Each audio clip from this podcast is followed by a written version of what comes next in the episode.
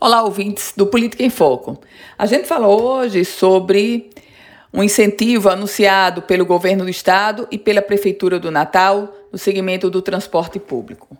Aliás, há muito que a classe empresarial, seja a classe empresarial do transporte intermunicipal ou do transporte municipal da capital potiguar, vem cobrando escancaradamente incentivo por parte do poder público. E ontem, depois de uma reunião chegou a uma iniciativa do executivo, do estado e do município, que juntos vão reduzir em 50% o ICMS e o ISS para empresas de transporte público.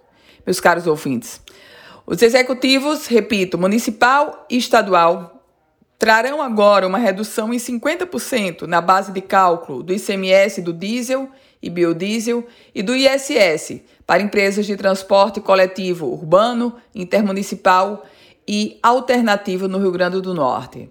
Essa medida atende uma demanda tanto de donos de empresas quanto dos próprios rodoviários. E, aliás, o governo do estado tem reforçado o esforço para contribuir com o fim da paralisação. Os ônibus, os motoristas de ônibus e cobradores da capital potiguar vocês sabem, estavam em greve. Então, nesse contexto, diante da excepcionalidade, está sendo oferecido esse subsídio, mas também como uma espécie de excepcionalidade, já que a redução está sendo dada com prazo de validade.